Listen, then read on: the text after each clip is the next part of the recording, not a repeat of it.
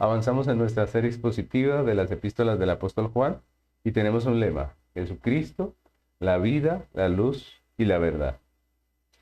Estamos en nuestro sermón número 18 de, este, de esta serie y el título de la enseñanza de hoy es Prueba de la unción. Vamos a estar estudiando en esta ocasión Primera de Juan capítulo 2 versículos 20 al 27. Dice la palabra del Señor. Pero vosotros tenéis la unción del Santo y conocéis todas las cosas. No os he escrito como si ignoraseis la verdad, sino porque la conocéis y porque ninguna mentira procede de la verdad. ¿Quién es mentiroso sino el que niega que Jesús es el Cristo? Este es el anticristo. Este es anticristo, el que niega al Padre y al Hijo. Todo aquel que niega al Hijo tampoco tiene al Padre, y el que confiesa al Hijo tiene también al Padre lo que habéis oído desde el principio permanezca en vosotros. Si lo que habéis oído desde el principio permanece en vosotros, también vosotros permaneceréis en el Hijo y en el Padre. Y esta es la promesa que Él nos hizo, la vida eterna. Os he escrito esto sobre los que os engañan, pero la unción que vosotros recibisteis de Él permanece en vosotros y no tenéis necesidad de que nadie os enseñe. Así como la unción misma os enseña todas las cosas y es verdadera y no es mentira, según ella os ha enseñado, permaneced en él. Amén. Este es el texto que vamos a estar estudiando. Quisiera empezar contándoles que hace unos meses en Egipto, un equipo de arqueólogos se dedicó a buscar la tumba del arquitecto de las pirámides de Giza. Esas pirámides icónicas que siempre aparecen cuando hablan de Egipto. Se dedicaron a buscar la tumba de este arqueólogo, eh, perdón, de este arquitecto, y en medio de esa búsqueda llegaron a, hallar eh, una de las de los descubrimientos arqueológicos más importantes de este siglo, porque encontraron 250 momias en sus respectivos sarcófagos. Imagínense ustedes, obviamente eso fue una noticia. Sin embargo, después de haber hallado estas momias, el trabajo de estos arqueólogos no terminó allí. Ellos tenían que buscar, tenían que examinar cada una de estas momias a través de exámenes forenses que se hacen con los cuales se pueden determinar varias eh, características de la persona o, eh, que era el cadáver. Y lo que hacen es con estas muestras llegar a poder saber cuál de esas 250 tumbas era la que ellos estaban buscando, ¿no? Imagínense esa dura tarea. Tenían que, tumba por tumba, sarcófago por sarcófago, examinar, o tienen que hacerlo porque eso fue un, descubrimiento reciente. Tienen que examinar cada una de ellas para ver en dónde o cuál de estas lleva los restos del personaje que están buscando. Obviamente ese equipo le resta una tarea difícil, larga, ¿cierto? Tediosa también. Y en nuestro estudio de Primera de Juan, el apóstol Juan también nos está proponiendo a la iglesia una tarea de identificación, ¿no? Una tarea de buscar, de identificar. Pero a diferencia del trabajo de los eh, arqueólogos de Egipto, este trabajo de identificación que Juan nos está proponiendo a la iglesia es un trabajo que se hace sobre personas físicamente vivas, ¿no? Se trata de identificar en medio de una iglesia plagada de falsas doctrinas quién era creyente y quién no.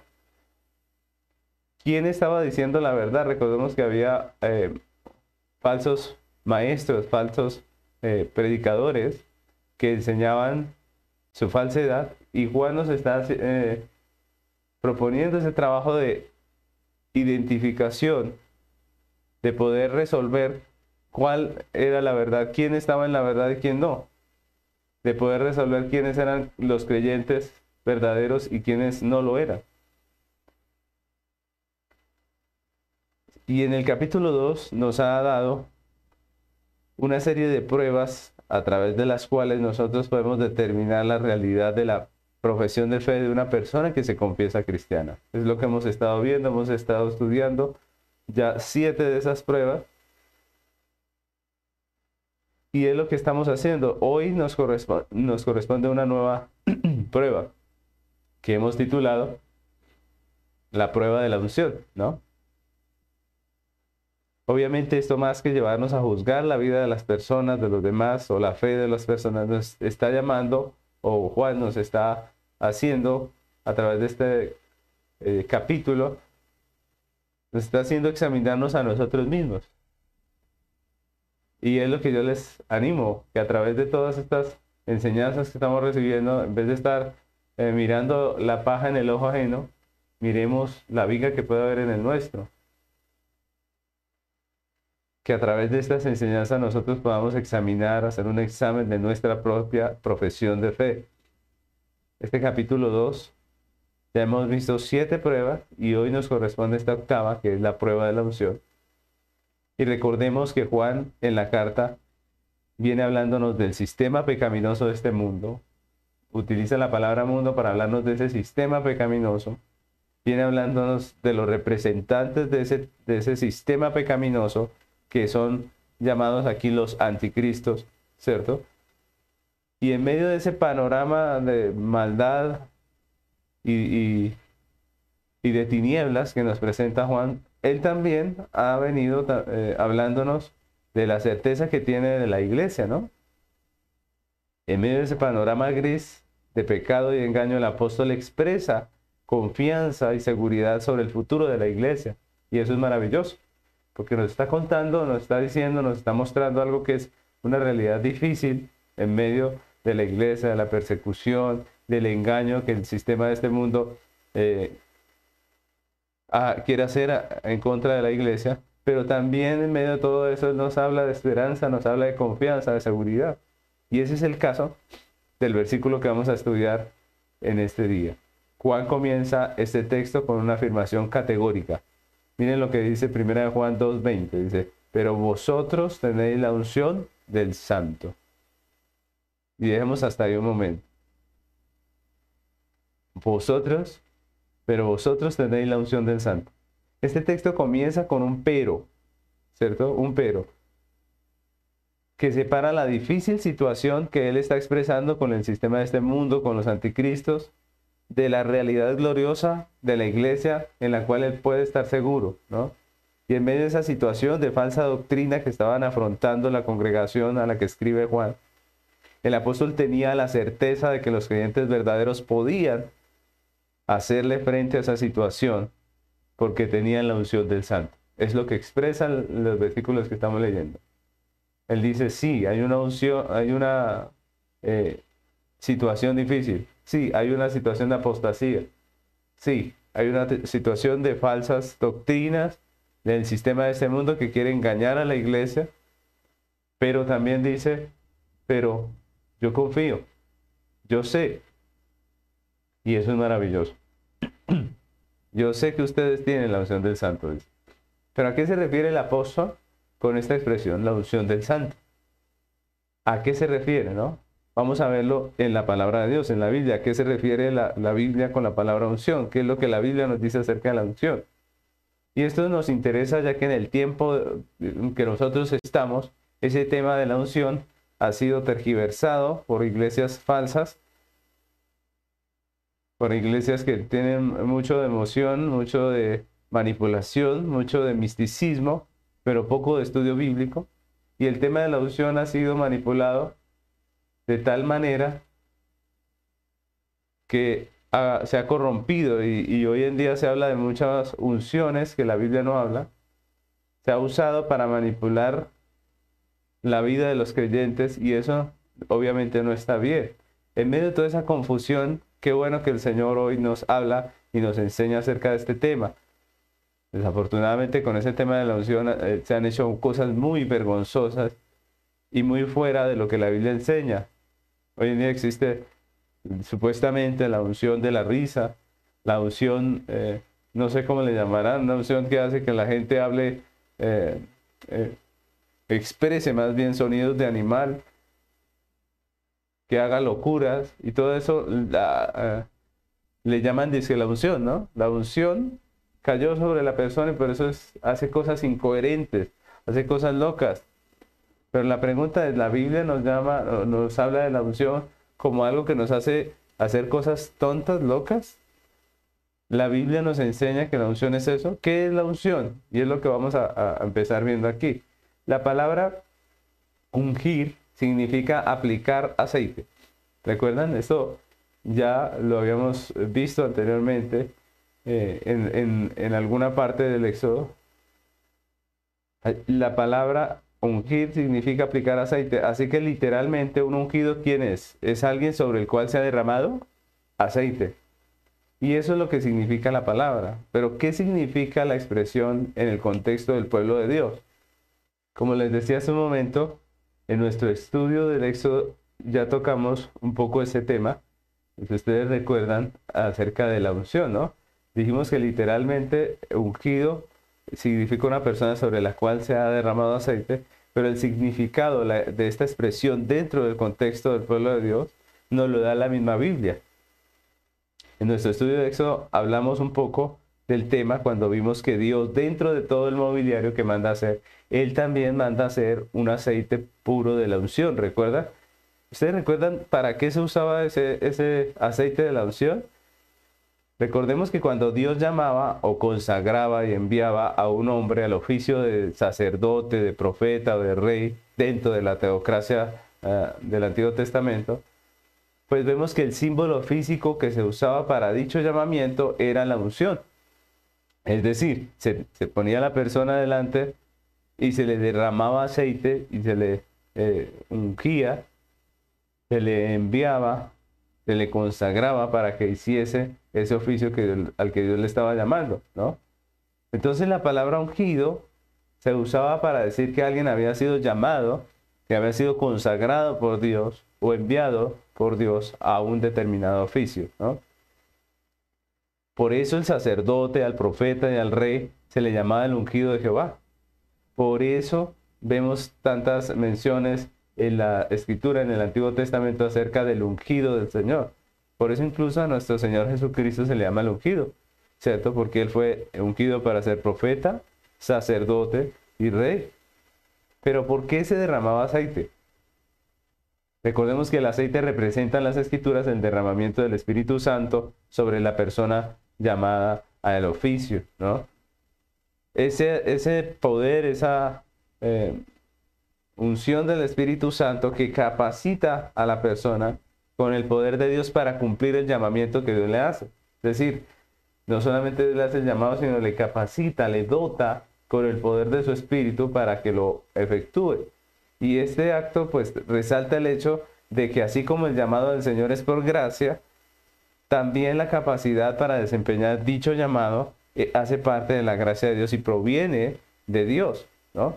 Eso es muy importante. Se ungía para decir es Dios el que va a partir de ahora va a hacer a través de él esa obra.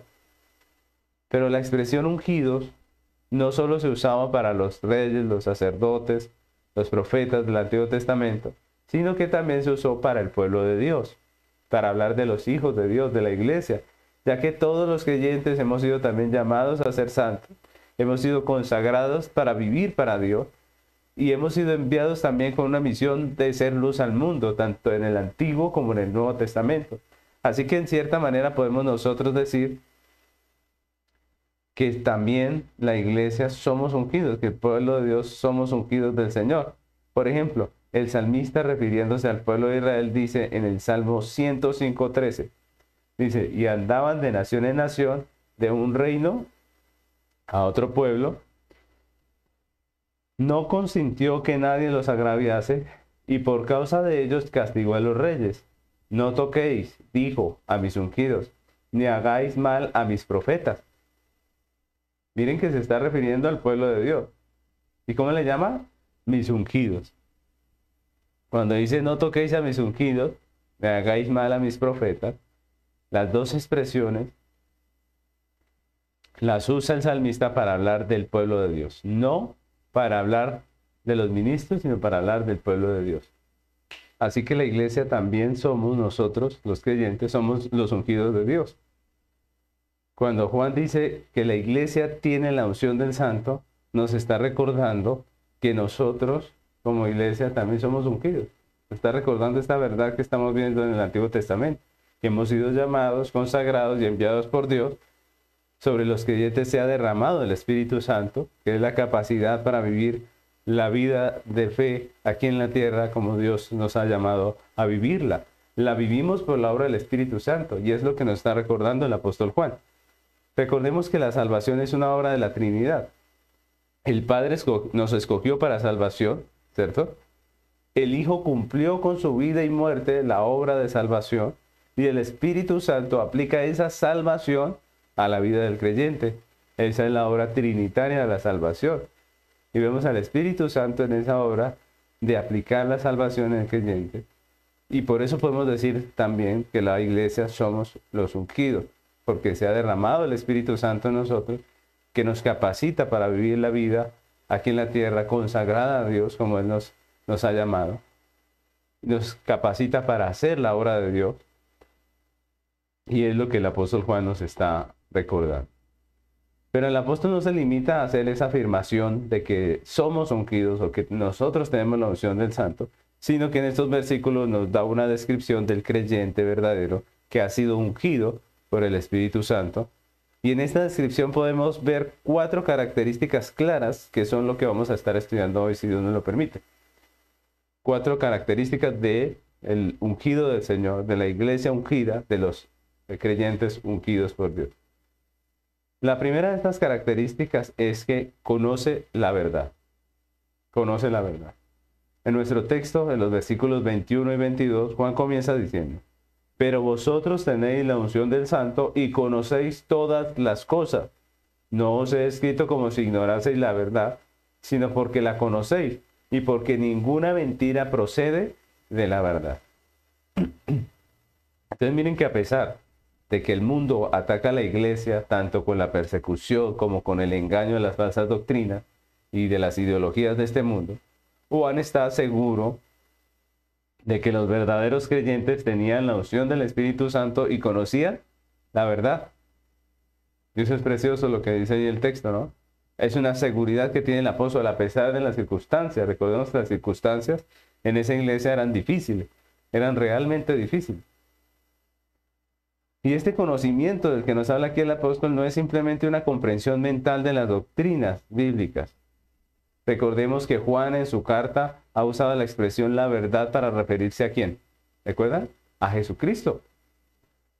El verdadero creyente por la obra del Espíritu Santo ha conocido la persona y la obra de Cristo de una manera salvadora.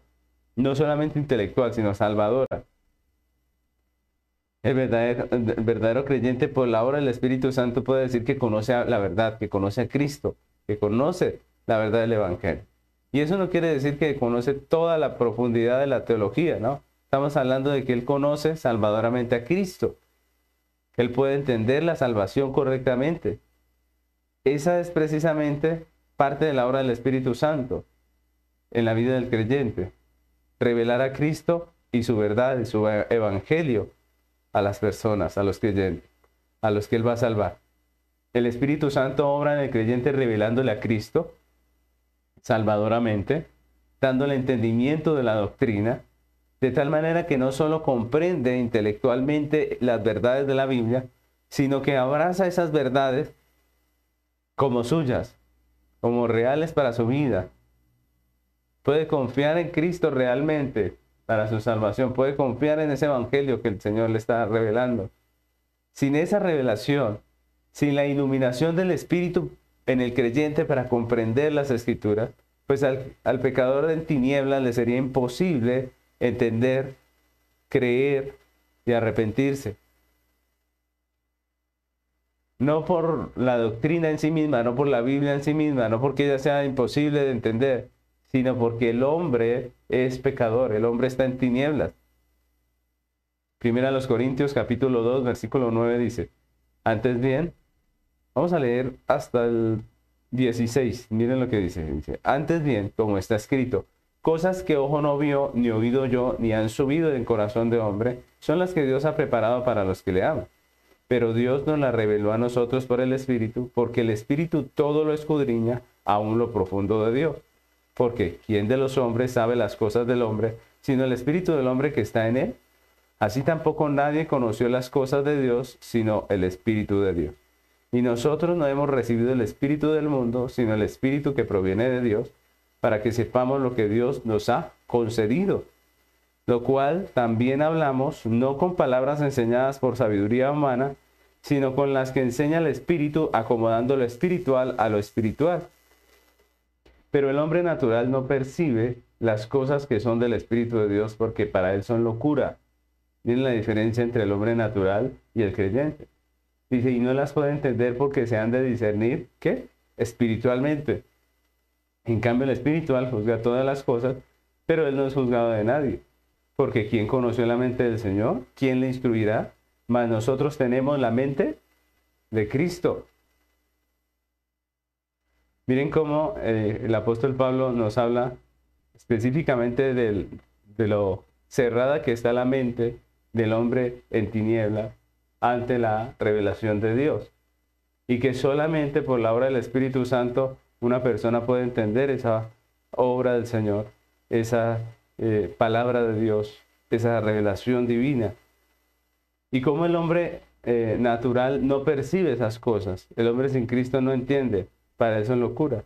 Y es interesante que al igual que nuestro texto, aquí en el versículo 12, el apóstol Pablo contrapone la revelación de la verdad del Espíritu Santo con los engaños del espíritu de este mundo. Miren que él está diciendo, las dos cosas se oponen, ¿cierto? La, eh, filosofía de este mundo pecaminosa se contrapone o le hace eh, peso en contra a lo que el Espíritu Santo revela en las Escrituras. El mundo percibe como locura el estilo de vida de un creyente. El mundo percibe como locura el estilo de vida de un creyente verdadero. Su manera de pensar, de relacionarse con la sociedad, de llevar su matrimonio, la manera de criar sus hijos, la manera de hacer negocios, etc. Todo esto le parece locura al hombre sin Cristo. Por ejemplo, al mundo le parece locura que un joven o una jovencita quiera guardarse para el matrimonio. Le parece ridículo. Le parece locura la fidelidad matrimonial. Le parece locura la sujeción de la esposa al esposo, de los hijos a los padres. Le parece locura. Al mundo le parece locura vivir conforme a la voluntad de Dios. Pero le parece coherente vivir dando rienda suelta a toda su pecaminosidad. ¿Les parece coherente vivir en contra de los mandamientos de Dios? Eso sí les parece coherente. Y Pablo nos muestra esa diferencia. Pablo, al igual que Juan, dice que nosotros los creyentes no hemos recibido el Espíritu del mundo. Nosotros no vivimos así. Para nosotros las cosas no son como para el mundo, sino que nosotros hemos recibido el Espíritu de Dios.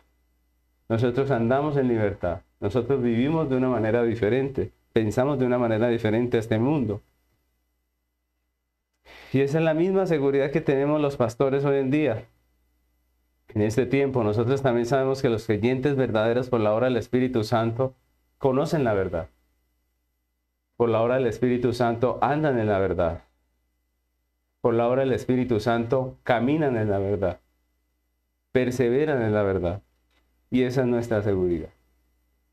Así que en este primer punto vemos que Juan nos recuerda que los creyentes verdaderos, por la unción del Espíritu Santo, conocemos la verdad. Vamos a ver la segunda característica. La segunda característica del creyente, que es ungido, como nos dice Juan, es que discierne el engaño. En el texto, en el versículo 22 y 23, el apóstol Juan continúa diciendo, ¿quién es el mentiroso sino el que niega que Jesús es el Cristo? Este es anticristo, el que niega al Padre y al Hijo. Todo aquel que niega al Hijo tampoco tiene al Padre. El que confiesa al Hijo tiene también al Padre. Como la iglesia, por el Espíritu Santo, conoce a Cristo, conoce la verdad, como nos dice el primer punto de nuestra enseñanza. Como la iglesia entiende la verdad, pues también puede discernir cuando el mundo le quiere engañar. También puede discernir cuando el mundo intenta engañarle. Y es lo que Juan nos está expresando en este segundo punto. Recordemos que hemos visto que las ofertas pecaminosas del mundo vienen disfrazadas de piedad. Las ofertas pecaminosas del mundo vienen disfrazadas como cosas buenas, como cosas eh, piadosas. Recordemos que los anticristos, es decir, los representantes del mundo, se visten como siervos de Dios. Y en la Biblia el apóstol Pablo nos advierte esto precisamente en 2 Corintios capítulo 11 versículo 13 al 15, donde dice, porque estos son falsos apóstoles, obreros fraudulentos que se disfrazan como apóstoles de Cristo, y no es maravilla porque el mismo Satanás se disfraza como ángel de luz. Así que no es extraño si también sus ministros se disfrazan como ministros de justicia, cuyo fin será conforme a sus obras. Entonces miren cómo el discurso de este mundo, al igual que los argumentos de la serpiente allá en el huerto, es engañoso y es elocuente. Nosotros no podemos subestimar el engaño del mundo. El engaño del mundo es elocuente, convence. El engaño del mundo hace que muchos tomen por cierto lo que es falso, por justo lo que es injusto y por bueno lo que es abiertamente malo. Y es tan elocuente el mensaje del mundo que muchas veces gran cantidad de personas caen en ese engaño. Si no miren toda la corrupción pecaminosa del mundo que lentamente la sociedad ha ido adoptando, aprobando como bueno, basado en supuestos valores como la tolerancia, la igualdad y muchos otros que supuestamente son valores piadosos, pero que la verdad es que engañan. La verdad es que se usan es para engañar y para hacer que las personas terminen creyendo que lo bueno es malo y que lo malo es bueno. Muchas personas que se profesan cristianas han caído en ese engaño. Y es más, no solamente creyentes o personas que se profesan creyentes han caído en ese engaño, sino instituciones completas, iglesias, denominaciones completas han caído en esos engaños en esas mentiras. Y hoy son defensoras de muchas de esas ideologías del mundo.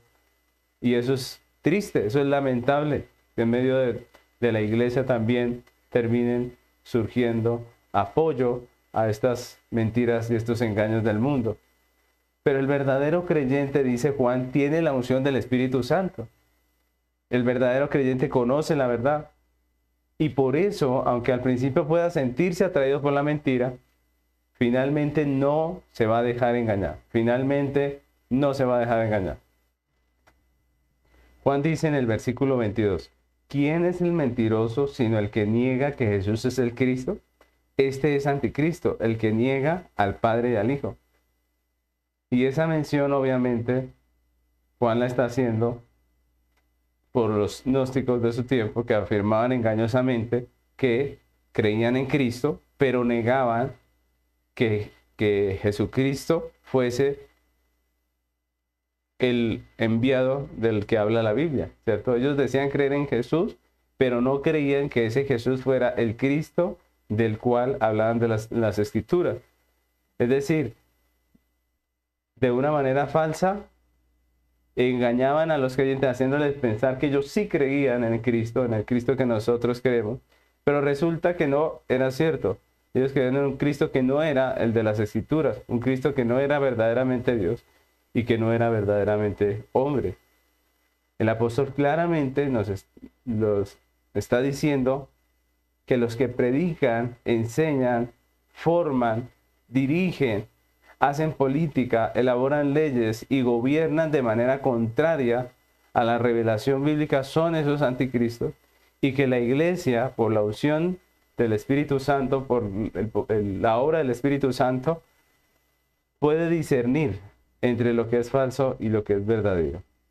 La iglesia, por el conocimiento que tiene de la verdad, aunque al principio se sienta seducida por el engaño, gracias a la obra del Espíritu Santo, no solo terminará identificando esas corrientes como engañosas, sino que se levantará contra ellas, sino que las denunciará como falsas, ¿no? Entonces, eso es lo que Juan nos está diciendo. Y esto debe fortalecer nuestro discernimiento, mis hermanos. Porque en este tiempo hay una gran cantidad de charlatanes que se hacen llamar pastores, que se hacen llamar ministros del Evangelio, que lo único que predican son engaños y nosotros, como el apóstol Juan dice, tenemos la unción y debemos aprender a hacer diferencia entre lo que es de Dios y lo que no es de Dios. Nosotros vemos que en, muchos casos la mayoría de esas personas que se dicen ser pastores no son más que anticristos. La mayoría de esos charlatanes que predican un evangelio que no es el de la Biblia, lo único que son son anticristos, es decir, personas que están obrando en contra de Cristo y el evangelio real, el, el evangelio verdadero. Es un tiempo donde las ideologías de este mundo se disfrazan de buenas obras. Estamos en ese tiempo donde es fácil confundir lo malo con lo bueno.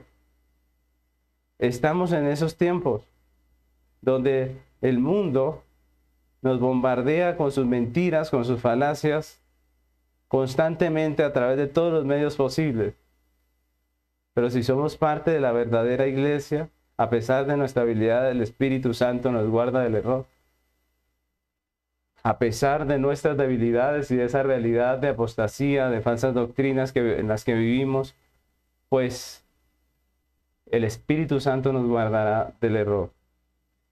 Hemos aprendido que la televisión, la música, el deporte, el cine y todas estas otras cosas no son malas en sí mismas. Vimos que no está bien satanizar todo lo que, lo que el mundo usa, ¿cierto? Pero sí tenemos que reconocer que son medios que el mundo utiliza para vendernos sus ideologías. Tenemos que reconocer que muchas de, esas cosas el mundo nos quiere meter sus ideologías, pero la Biblia no nos llama a nosotros a escondernos de, la realidad. La Biblia no nos llama a nosotros a apartarnos en un lugar eh, lejano y vivir todos nosotros cristianos por lejos para que no nos contamine, sino que la Biblia nos llama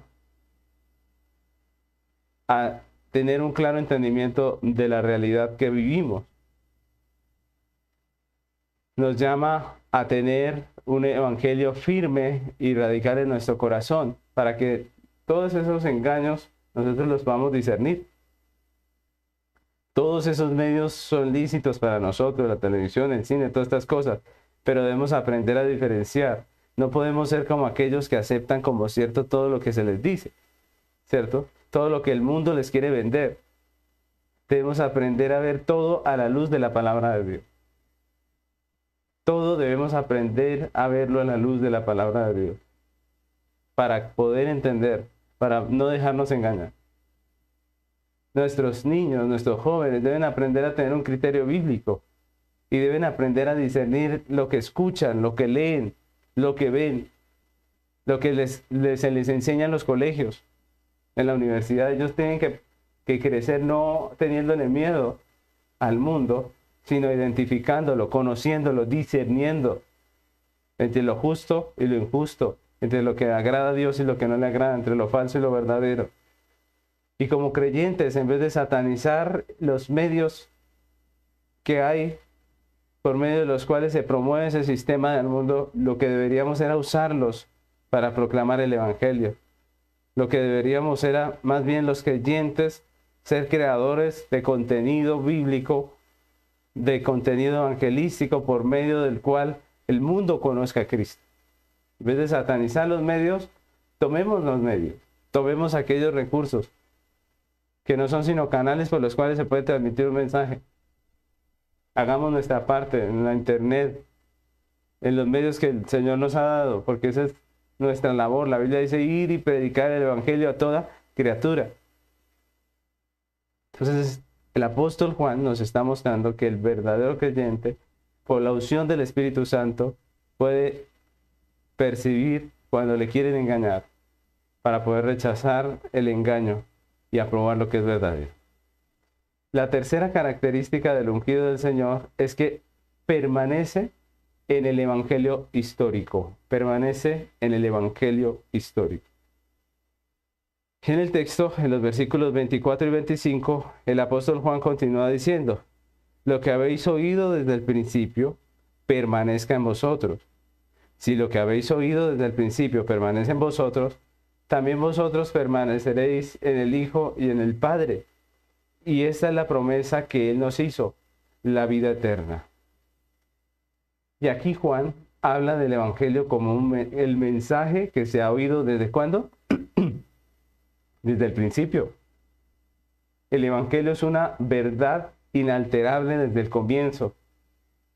Una verdad que ha sido predicada desde Génesis y se ha mantenido igual todo el tiempo. Miren que el Evangelio no, no cambia. Es, como Juan dice, la promesa de la vida eterna en Cristo. Todo el tiempo ha sido ese el Evangelio. Nunca ha sido el Evangelio, sálvese por buenas obras. Ese nunca ha sido el Evangelio. Pórtese bien, ese no ha sido el Evangelio. No, el Evangelio ha sido la salvación como una gracia por medio de Cristo y de su obra redentora. El Evangelio que hoy se predica es el mismo que se le dio a Adán y Eva en el huerto. Es el mismo que se representó en el tabernáculo, en el mobiliario. ¿Usted recuerda cuando estudiamos el mobiliario? El mismo Evangelio que representaba el sacerdote, ¿se acuerdan que era el mediador? El sacrificio que era el sustituto por el pecado. El mismo que anunciaron los profetas, que se cumplió en Cristo. El mismo que anunciaron los apóstoles que predicaron los apóstoles en esta tierra. El Evangelio no puede cambiar. Y por eso Pablo advierte en Gálatas capítulo 1, versículos 6 al 9, dice, miren lo que dice Pablo acerca del Evangelio, dice, estoy maravillado de que tan pronto os hayáis alejado del que os llamó por la gracia de Cristo para seguir un Evangelio diferente, no que haya otro, no que haya otro, sino que hay algunos que os perturban y quieren pervertir el Evangelio de Cristo mas si aún nosotros o un ángel del cielo os anunciare otro evangelio diferente del que os hemos anunciado, sea anatema. Como antes hemos dicho, también ahora lo repito. Si alguno os predica diferente evangelio del que habéis recibido, sea anatema. Claramente el apóstol Pablo está diciendo que solamente hay un evangelio. Que el que predica otro evangelio sea anatema. Y esto obviamente encierra dentro de, esta, de este grupo a los gnósticos. Estaban predicando un evangelio diferente. Más adelante el, el escritor Judas, en el capítulo 1, versículo 3, dice, Amados, por la gran solicitud que tenía de escribiros acerca de nuestra común salvación, me ha sido necesario escribiros exhortándoos que contendáis ardientemente por la fe que ha sido una vez dada a los santos. Miren lo que este escritor dice. Hay solo un evangelio dado una sola vez a los santos. En contraste a esto, los gnósticos tenían un evangelio diferente, un evangelio nuevo, algo que supuestamente ellos no habían escuchado.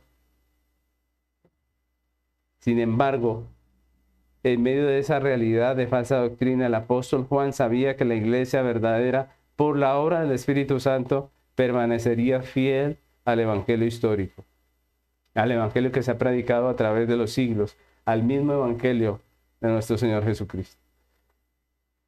A pesar de las circunstancias actuales, nosotros también podemos decir que esa es una realidad hoy, ¿no? Que la iglesia verdadera perseverará en el Evangelio histórico y bíblico nosotros también vivimos en un tiempo de falsas doctrinas disfrazadas de cristianismo. Y desafortunadamente una gran cantidad del pueblo que se profesa cristiano en la actualidad le importa poco el contenido de la predicación. Le importa poco si ese contenido es bíblico o histórico o si no lo es. Ya no les interesa, simplemente escuchan y dicen amén.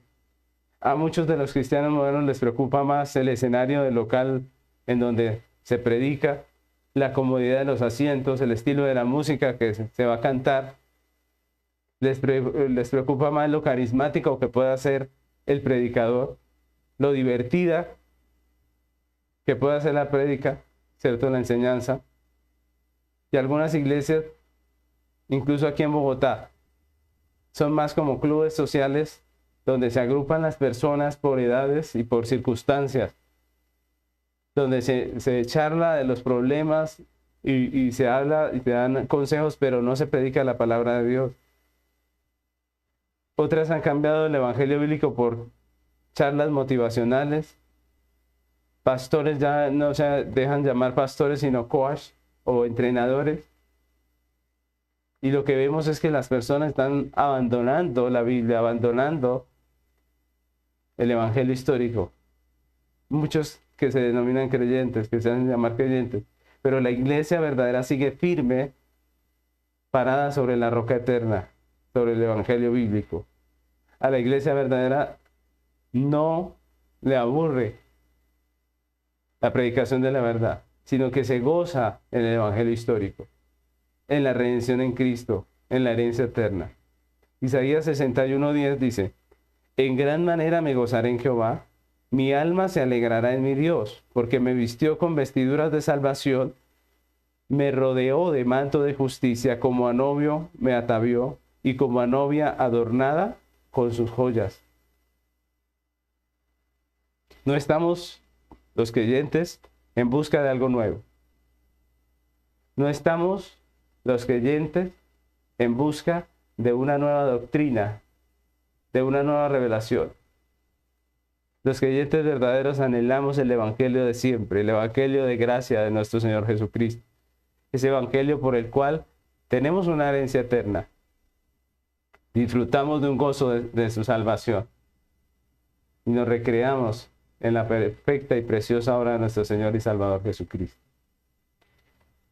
La cuarta característica del creyente ungido es que crece continuamente en la fe, crece continuamente en la fe. En el texto, en los versículos 26 y 27, el apóstol Juan continúa diciendo, Os he escrito esto sobre los que os engañan, pero la unción que vosotros recibisteis de él permanece en vosotros y no tenéis necesidad de que nadie os enseñe, así como la unción misma os enseña todas las cosas y es verdadera y no es mentira, según ella os ha enseñado, permaneced en él. Miren cómo termina Juan este texto, ¿no? Juan ha dicho que la iglesia verdadera por la obra del Espíritu Santo conoce a Cristo y su verdad. Ha dicho que la iglesia verdadera discierne el engaño. Ha dicho que la iglesia verdadera permanece en el Evangelio histórico. Y ahora, basado en todas esas cosas, haciendo una referencia a los gnósticos que los querían engañar, el apóstol Juan dice que los creyentes no necesitan que nadie les enseñe el Evangelio porque ellos ya le conocen. Ellos ya conocen el Evangelio. Si ya conocen a Cristo, si ya conocen el Evangelio, ellos no necesitan que nadie les enseñe un nuevo Evangelio, lo que está diciendo Juan. Lo que Juan está transmitiéndole a la iglesia es que si alguien llega con el cuento de que nos va a enseñar el Evangelio de cero, como algo totalmente novedoso, que nos va a enseñar un nuevo evangelio, pues tenemos que decir que es falso. Porque si es el verdadero, no es nuevo. Es el mismo evangelio que se ha predicado por los siglos. Juan se expresa de esta manera porque se supone que los que son parte de la iglesia ya han conocido el evangelio y saben que es el mismo evangelio de siempre, el mismo evangelio del Señor Jesucristo. Obviamente Juan no está negando la necesidad de verdaderos ministros y verdaderos maestros del evangelio que nos ayuden a crecer en la fe del Señor Jesucristo, sino que nos está hablando de aquellos falsos maestros que, que, traen un nuevo evangelio, que quieren enseñar algo que no es real y que no es lo que se ha enseñado a través de los siglos. Si nosotros vemos, en vez de Juan decir que no deben haber pastores ni maestros, que es lo que algunos interpretan, lo que nos está enseñando es que la iglesia verdadera crece en el conocimiento del Señor a través de la obra del Espíritu Santo. Miren lo que dice el 27, la segunda parte, dice, así como la unción misma os enseña todas las cosas y es verdadera y no es mentira, según ella os ha enseñado permanecer en él. Juan dice que el Espíritu Santo nos enseña. Recordemos que estamos hablando de la unción de la obra del Espíritu Santo. Que el Espíritu Santo nos enseña y nosotros sabemos que el Espíritu no nos enseña de una manera audible. Es decir, nosotros no podemos oír la voz del Espíritu como una voz eh, audible, como algunos sugieren, ¿no? Sino que el Espíritu Santo ha escogido una manera de hablarnos. ¿Cómo nos habla el Espíritu Santo? A través de las escrituras que él mismo inspiró, ¿cierto? Recordemos que los apóstoles nos decían, miren las escrituras, que son inspiradas por Dios. Esa es la voz del Espíritu. Ustedes hacen bien en estar atentos a ella, dijo el apóstol Pedro. Miren lo que dice segunda de Pedro 1.21, dice, porque nunca la profecía fue traída por voluntad humana, sino que los santos hombres de Dios hablaron siendo inspirados por quién? Por el Espíritu Santo. El Espíritu Santo nos habla a través de la Escritura. Si queremos oír la voz del Espíritu Santo, leamos las Escrituras. También sabemos que Dios mismo llamó y ungió con el Espíritu Santo a hombres para el oficio de enseñar su evangelio, para que la iglesia crezca en el conocimiento y en la fe. Dice Efesios capítulo 4, versículo 11 hasta el 15. Dice, y él mismo, hablando del Señor, constituyó a unos apóstoles, a otros profetas, a otros evangelistas, a otros pastores y maestros, a fin de perfeccionar a los santos para la obra del ministerio. ¿Para qué? Para la edificación del cuerpo de Cristo, de la iglesia, hasta que todos lleguemos a la unidad de la fe y del conocimiento del Hijo de Dios, a un varón perfecto, a la medida y la estatura y la plenitud de Cristo, para que ya no seamos niños fluctuantes llevados por doquiera de todo viento de doctrina, por estratagema de hombres que para engañar emplean con astucia las artimañas del error, sino que siguiendo la verdad en amor crezcamos en todo, en aquel que es cabeza, esto es, Cristo. Miren que sí es necesario los pastores, los maestros. Miren cómo Dios los consagró para el oficio, para que la iglesia verdadera creciera a través de la enseñanza de ellos. Entonces Juan nos deja ver que una característica de los verdaderos cristianos es que son edificados por medio de la palabra y del Espíritu a través de los verdaderos ministros y maestros que les enseñan el Evangelio bíblico, histórico, y les ayudan a crecer en la fe. Juan estaba diciendo que la iglesia no necesita maestros.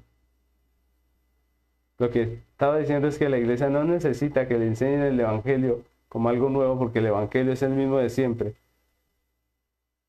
pero que la iglesia crece porque el Espíritu Santo le enseña a través de la palabra y de los ministros que él mismo ha ungido para ese oficio. ¿Es esa la realidad de nuestras vidas? ¿Estamos creciendo en la obra del Señor? ¿Estamos aprendiendo? ¿Estamos anhelando crecer cada día? ¿Estamos anhelando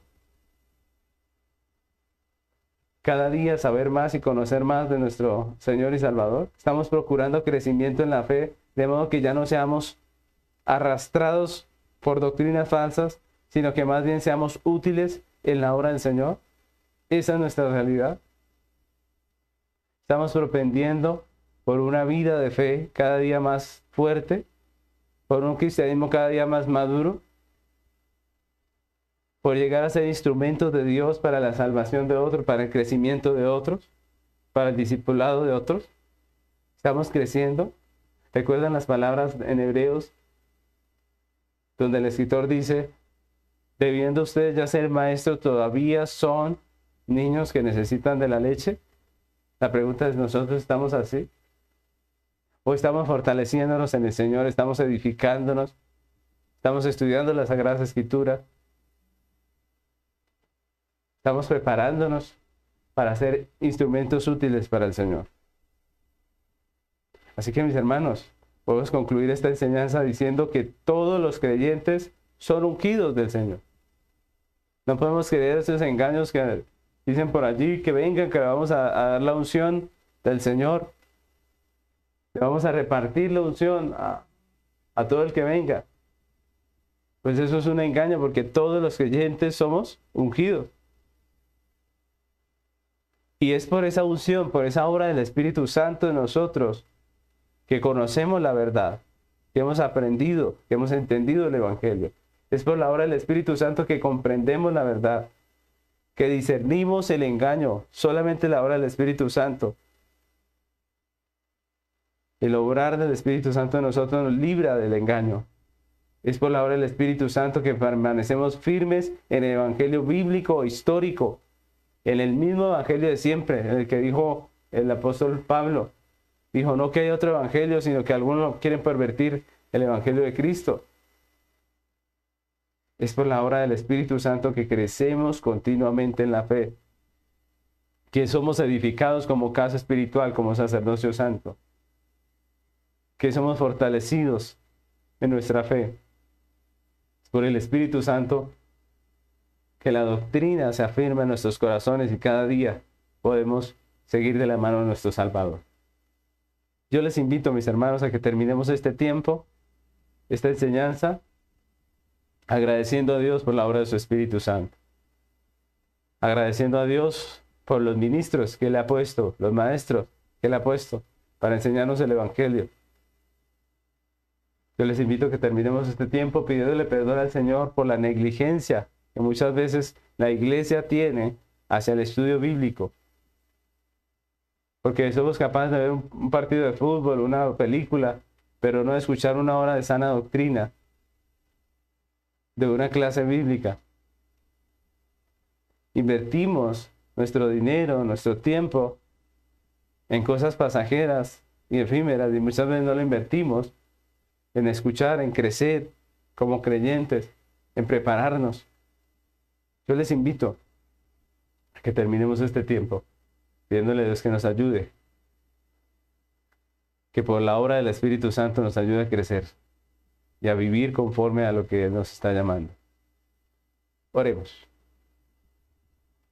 Señor amado, queremos hoy agradecerte esta realidad que tú nos enseñas hoy acerca de la unción que tiene el creyente. Señor, podemos decir como Juan que hemos sido ungidos, que tenemos la unción del Santo. Y es por esa unción del Santo que tú nos has dado a entender tu verdad. Es por esa unción del Espíritu Santo que nosotros podemos hoy comprender el Evangelio. Gracias, porque no tenemos necesidad que nadie nos lo presente como algo nuevo, porque ya lo conocemos. Tú nos lo has, has enseñado a través de tu palabra, a través de los siervos que tú has puesto en esta tierra. Queremos agradecerte por cada una de esas personas que tú has usado para nuestro crecimiento. Queremos agradecerte porque en tu soberana gracia nos has permitido conocerte, conocer tu verdad Queremos agradecerte porque a través del tiempo nos has preservado el error, nos has guardado el error. Gracias por habernos sacado de las tinieblas a la luz. Gracias por habernos dado entendimiento. Gracias porque como iglesia hemos crecido. Salimos de un evangelio emocional y ahora estamos en el camino, en el sendero del, del evangelio bíblico.